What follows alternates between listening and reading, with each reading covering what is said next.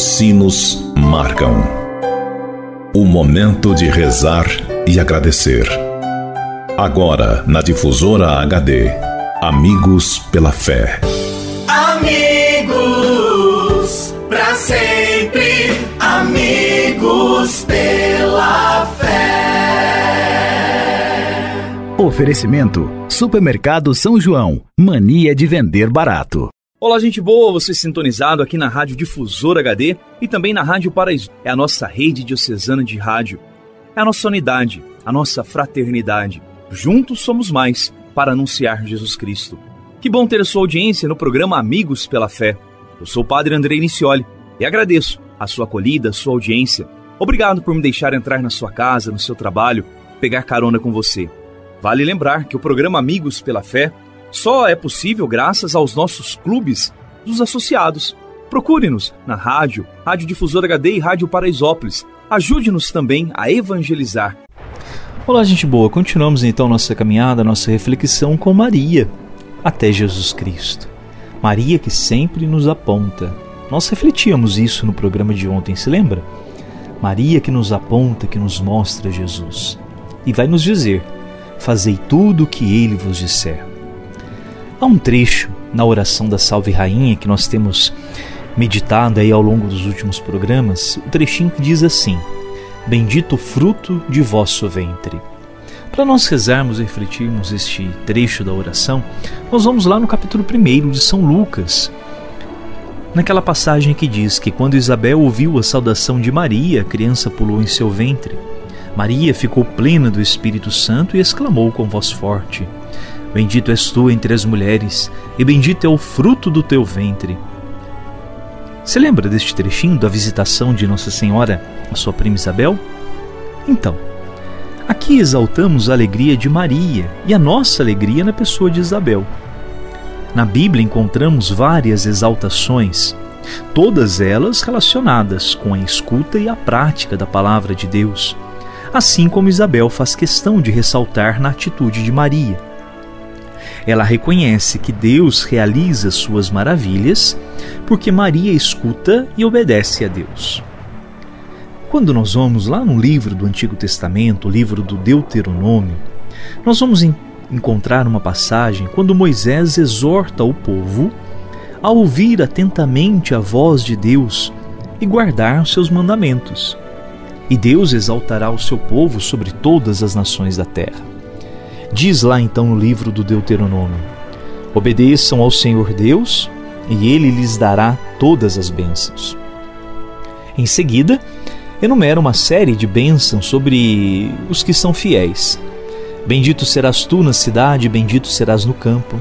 Bendito o fruto do teu ventre e o fruto da tua terra, e o fruto dos teus animais, e as crias das tuas vacas e das tuas ovelhas Bendito o teu cesto e a tua amassadeira. Bendito será ao, ao entrares e bendito ao saíres. O mesmo não acontecerá com os que não cumprirem a palavra de Deus, serão malditos.